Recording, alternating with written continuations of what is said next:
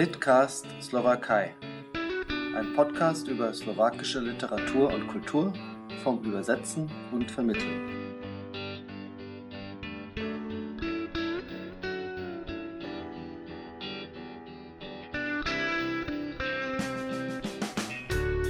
Ahojtje! Ich begrüße Sie an den Empfangsgeräten zum Litcast Slowakei. Mein Name ist Mirko Moritz Kretsch. Für die 25. Ausgabe des Podcasts bin ich verabredet mit Irena Brezhna, die ich herzlich in Basel begrüße. Ja, ich grüße Sie auch. Ich freue mich auf unser Gespräch. Ein paar Worte zu meiner heutigen Gesprächspartnerin. Geboren ist Irena Brezhna in Bratislava. Dort hat sie auch Abitur gemacht. 1968, nach dem Einmarsch der sogenannten Bruderarmeen in die Tschechoslowakei, auf den die Niederschlagung der Reformbewegung des Prager Frühlings folgte, sind ihre Eltern zusammen mit ihr in die Schweiz emigriert.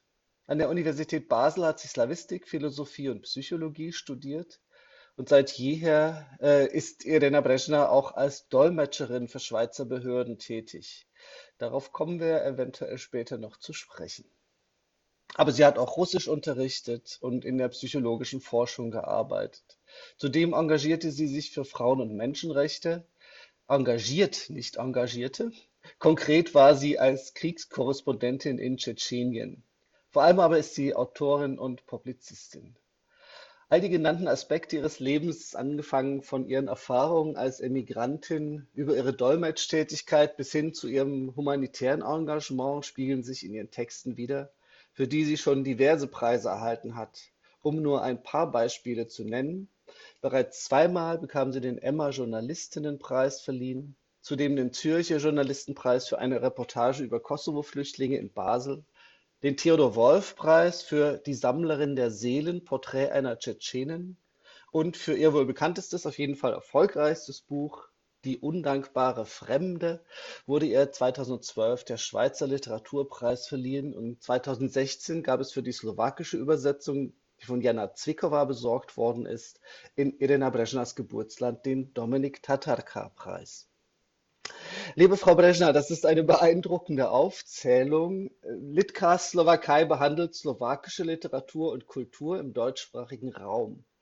Wie verorten Sie sich denn selbst und Ihr Schaffen in diesem Bereich, also zwischen Slowakei und deutschsprachigem Raum? Sind Sie eine slowakische Autorin, die auf Deutsch schreibt oder eine Schweizer Autorin mit slowakischen Wurzeln oder haben Sie da ganz andere Kategorien? Ja, ich bin so ein Zwitterwesen äh, und ähm, ja, diese Begriffe, das ist für mich äh, schwierig einzuordnen. Ich schreibe, sagen wir jetzt mal so, auf Deutsch.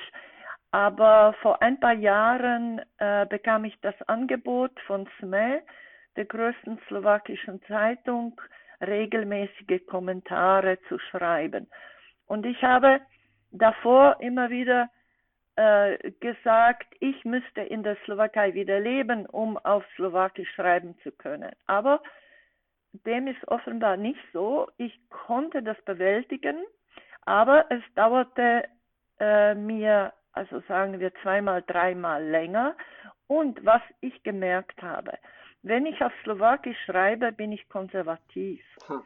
Weil ich muss mich zurückbesinnen auf diese Sprache, die ich nach dem Abitur verlassen habe.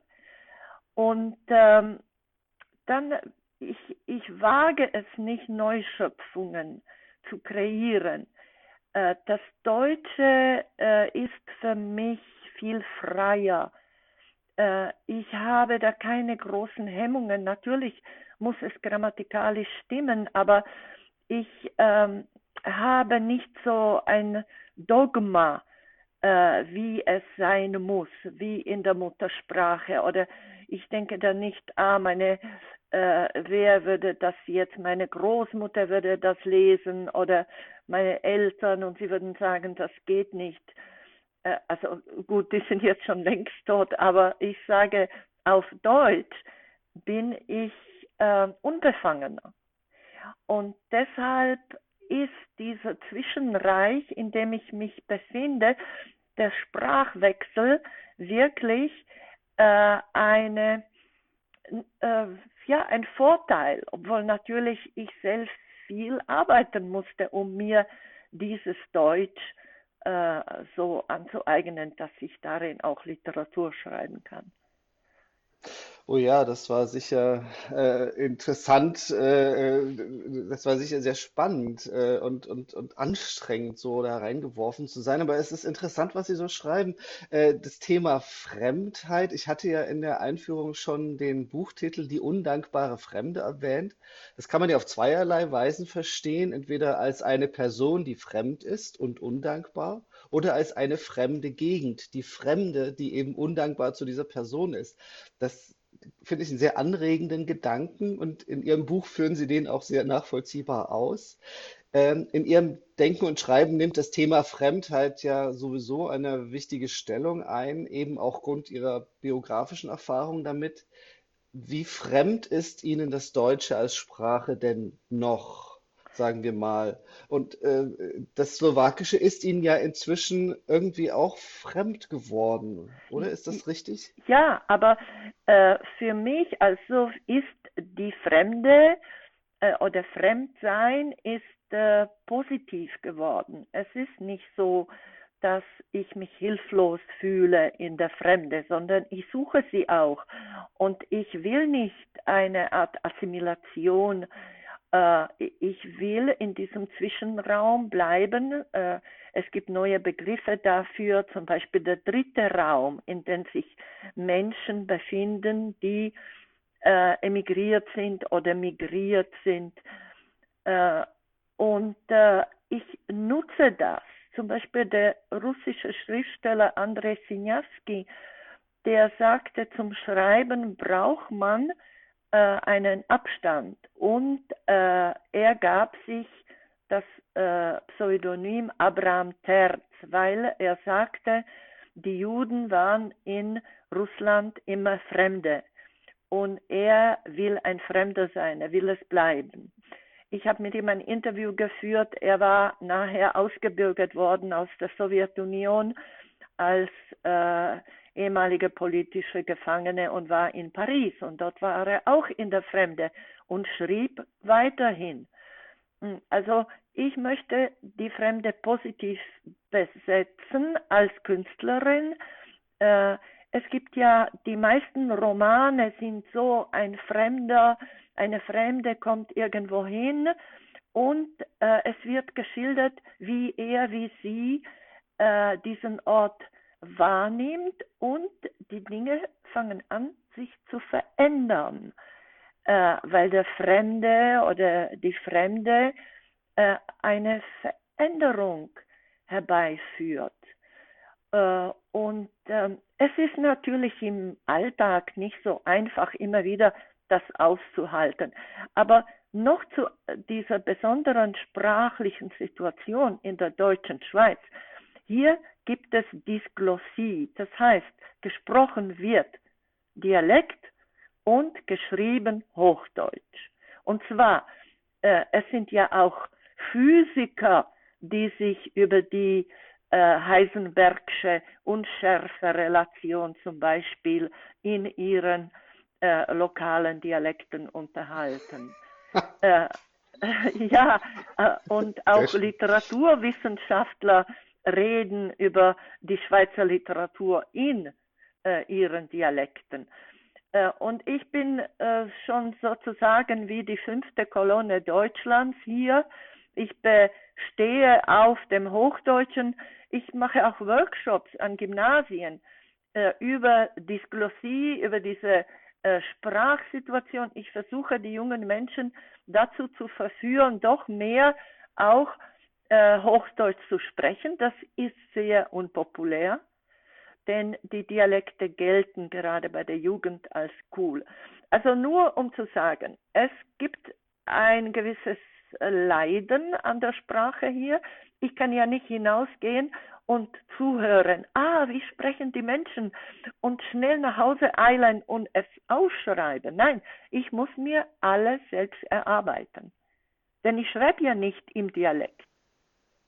Ja, das ist äh, spannend. Mir fällt jetzt gerade die Stelle in Ihrem Buch ein, Die undankbare Fremde, wo Sie enttäuscht sind, dass, äh, äh, wo die, wo die, Held, Hauptheldin enttäuscht ist, dass die beste Freundin plötzlich anfängt, Dialekt zu sprechen und sich sozusagen da hineinbegibt und sich doch adaptiert. Weil klar, Fremde ist für Sie ein positiver Begriff, das, äh, und Sie, Sie feiern die Fremde regelrecht. Das fand ich auch sehr schön an Ihren, in Ihrem Text, äh, dass, wie, wie Ihnen das Spaß macht, eben fremd zu sein und anzuecken und ein bisschen sperrig zu sein. Das ist toll. Ähm, eine kleine Spruch. Ja, noch ja. vielleicht zu dieser anderen Figur im Roman. Es ist ja nicht so, dass sie dann perfekt Dialekt spricht, wenn sie das könnte. Aber das Problem der vielen Einwanderer und die Schweiz hat ja offiziell 24 oder 25 Prozent der Bevölkerung sind eingewandert. Und dann sprechen sie so ein Kauderwelsch. Es ist ja nicht so, dass sie wirklich, nur wenn sie klein sind und einwandern, können sie das beherrschen. Also nachher haben sie keine Sprache. Sie können weder Hochdeutsch, noch können sie irgendeinen Dialekt. Und wenn sie über die Grenze gehen nach Deutschland, ja, wer, was, äh, ja, was passiert mit ihnen? Also die kleine Deutschschweiz hat sie an sich gedrückt und hat äh, ihnen diese Möglichkeiten äh, nicht gelassen. Also eine große Sprache, äh, die deutsche Sprache, also die deutsche Sprache. Hm. Ja, das ist ein spannendes Thema. Äh, ich kenne es auch aus Deutschland, wo es das sogenannte Kiezdeutsch gibt, also so eine Art äh, unkorrektes, äh, entsprechend den Regeln Deutsch, was aber sehr weit gesprochen wird, zum Beispiel eben von äh, äh Leuten mit türkischem oder mit arabischem Hintergrund, die in der zweiten, dritten Generation da sind und sich das angewöhnt haben. Aber da kommen wir jetzt zu weit weg. Ein kleines Gedankenspiel. Ähm, als ich 18 Jahre alt war, das Land, in dem ich geboren bin, also die DDR, das Zeitliche gesegnet. Und ich habe mich plötzlich im Westen wiedergefunden.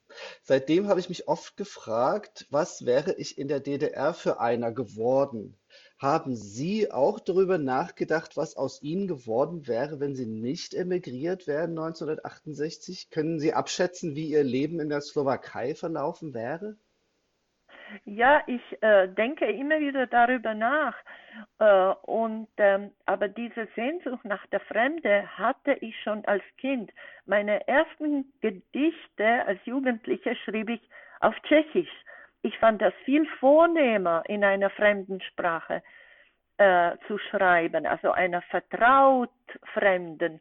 Und dann auch liebte ich das Russische zum Entsetzen meiner Umgebung und habe mit mir selbst so Russisch geredet, weil ich fand, das, das war eine Verwandlung. Also wenn ich dort geblieben wäre, ich wollte auch nie einen äh, Slowaken zum Mann haben. Ich dachte, besser wäre ein Tscheche, also irgendetwas anderes äh, als das, was ich gewohnt war.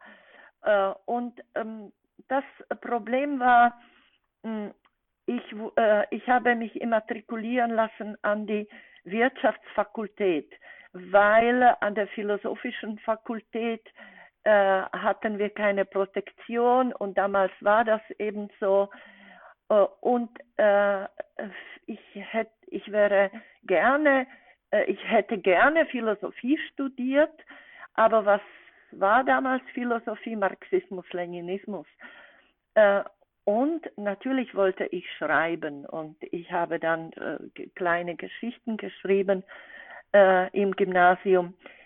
Aber ob es mir, ob das möglich gewesen wäre, eine äh, ja, also freie Autorin zu sein äh, und freischaffende Journalistin wohl nicht. Und was hieß damals Journalismus äh, im Realsozialismus? Ja deshalb weiß ich nicht, wie viele äh, ja, auf wie viele Kompromisse wäre ich eingegangen, was hätte ich gewählt.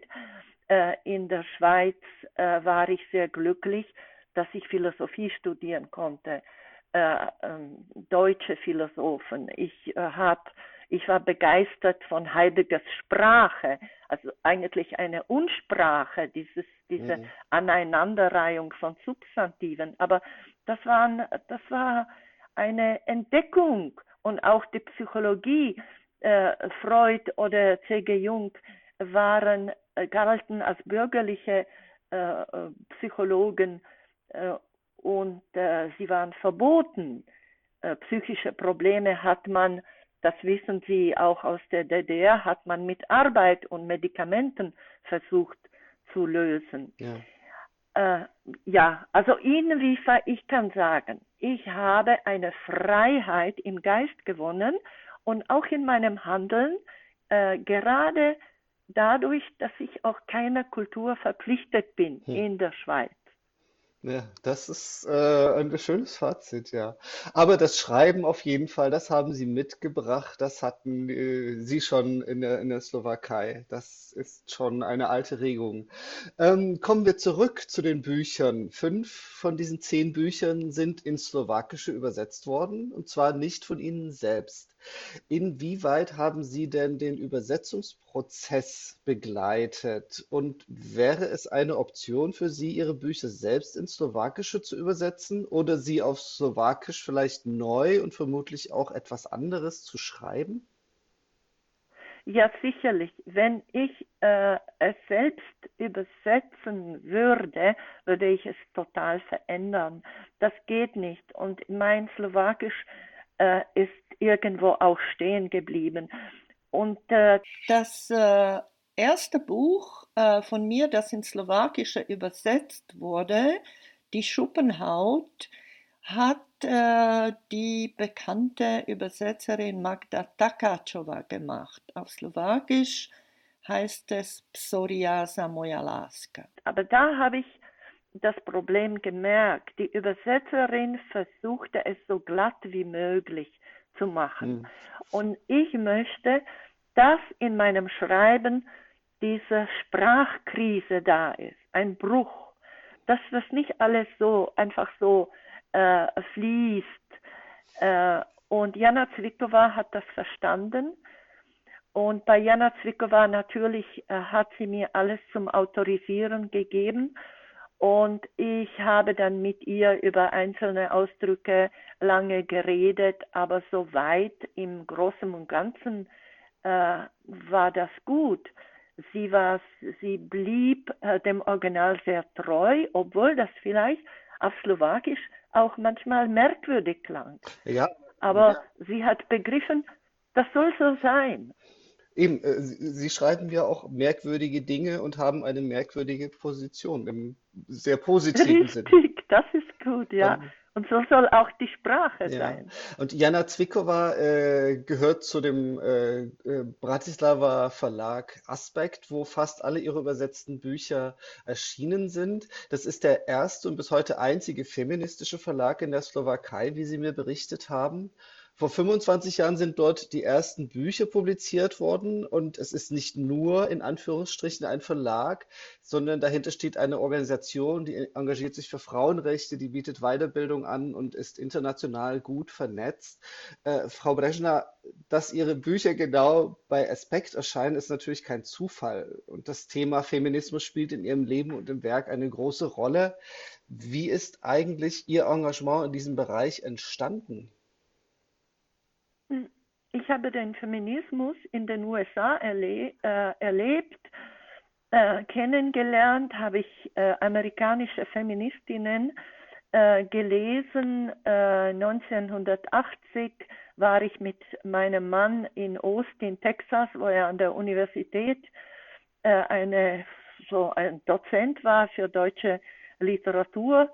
und ich habe dann auch natürlich Simone de Beauvoir gelesen, das zweite Geschlecht.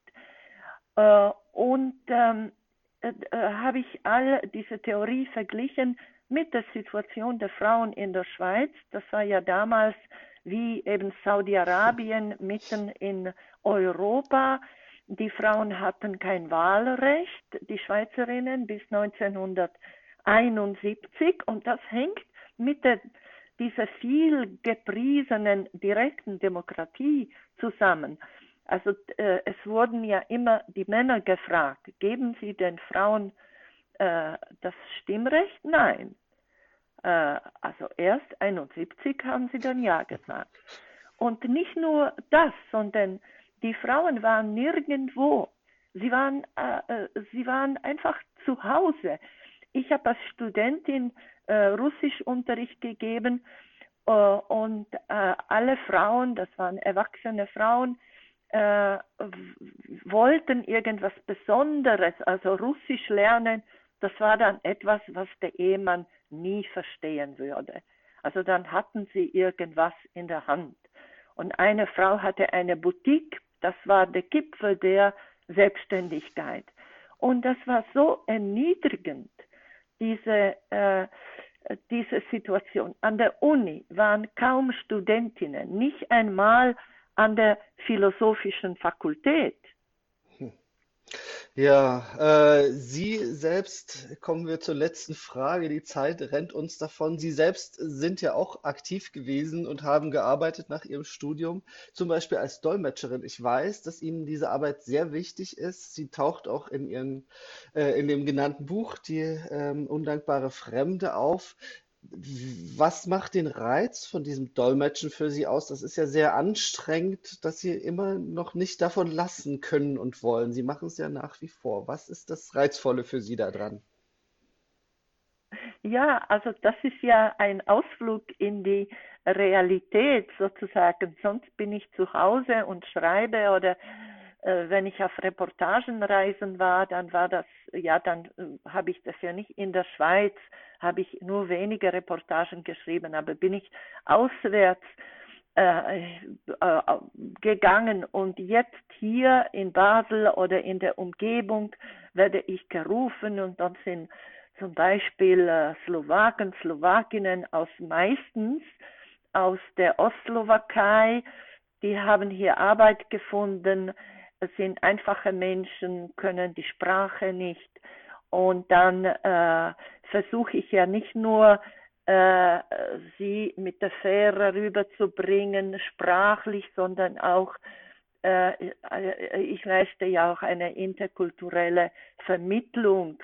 Zum Beispiel war kürzlich eine Slowakin, äh, man hat ihr das Kind weggenommen, weil die Verhältnisse nicht gut waren zu Hause. Dann war das Kind im Kinderheim und äh, wir haben uns getroffen im Kinderheim und dann gab es eine Überprüfung der Lage, äh, ob sich das jetzt zu Hause gebessert hätte. Und dann sagte sie auf Slowakisch, äh, wenn er nach Hause kommt, werfe ich ihn aus dem Fenster. Natürlich habe ich das nicht übersetzt, weil das ist ja dieser slowakische Humor. Ich habe das meinen Kindern auch oft gesagt. Wie hodím ťa von oknom. Und das war ja wie, ja, das mag auf Deutsch ganz furchtbar klingen und für die Schweiz sowieso. Äh, also da habe ich nachher der Frau gesagt, bitte, wenn Sie Ihr Kind zurückhaben wollen, dann äh, einfach keine Witze und so. Also um zu äh, um zu zeigen, äh, ich versuche ja meine Klienten und die Klientinnen zu schützen, äh, weil sie ja gar nicht wissen, wo sie sich hier befinden. Ja. Liebe Frau Brezhna, ich bedanke mich ganz herzlich bei Ihnen, dass Sie sich Zeit für den Podcast genommen haben. Die Zeit ist um. Ich wünsche Ihnen alles Gute und vor allem ausreichend Zeit und Muße für gute Bücher. Ja, vielen Dank. Ob da noch welche kommen, weiß ich nicht. Also, tschüss. Aber ich hoffe, ich hoffe, Sie können auch welche lesen. Das meinte ich auch damit. Aha, dass Sie so. lesen können. Ja. Also, vielen Dank. Danke, tschüss. Bei allen an den Empfangsgeräten bedanke ich mich für die Aufmerksamkeit. Bleiben Sie dem Litcast Slowakei gewogen. Empfehlen Sie uns weiter. Mein Name ist Mirko Moritz Kretsch. Machen Sie es gut. Auch heute.